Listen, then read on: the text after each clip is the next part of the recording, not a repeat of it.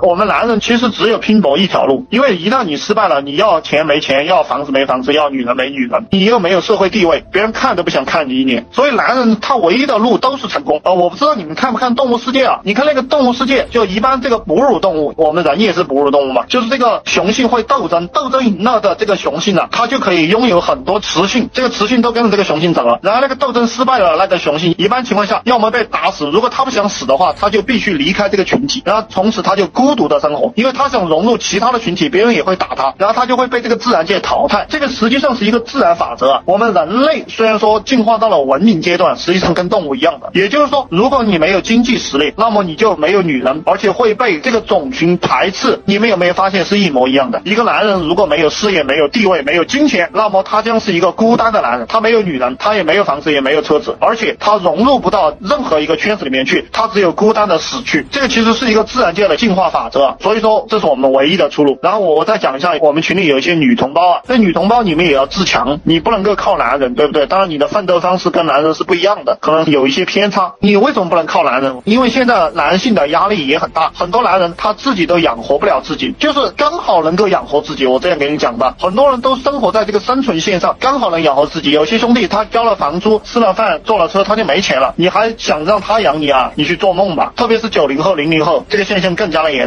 所以说一定要自强，你只有你经济独立了，你人格才会独立，你说话才会硬气，对不对？不然你跟着一个男人，他让你滚出他的房子，那你怎么办？你死皮赖脸的赖着，那你这一辈子人格都没有了。你走了，你去哪里呢？所以说我希望大家都明白这些东西，然后拼命的去做事业吧，拼命的去创造这个财富。金钱真的是特别特别的重要，金钱它代表一个人的力量。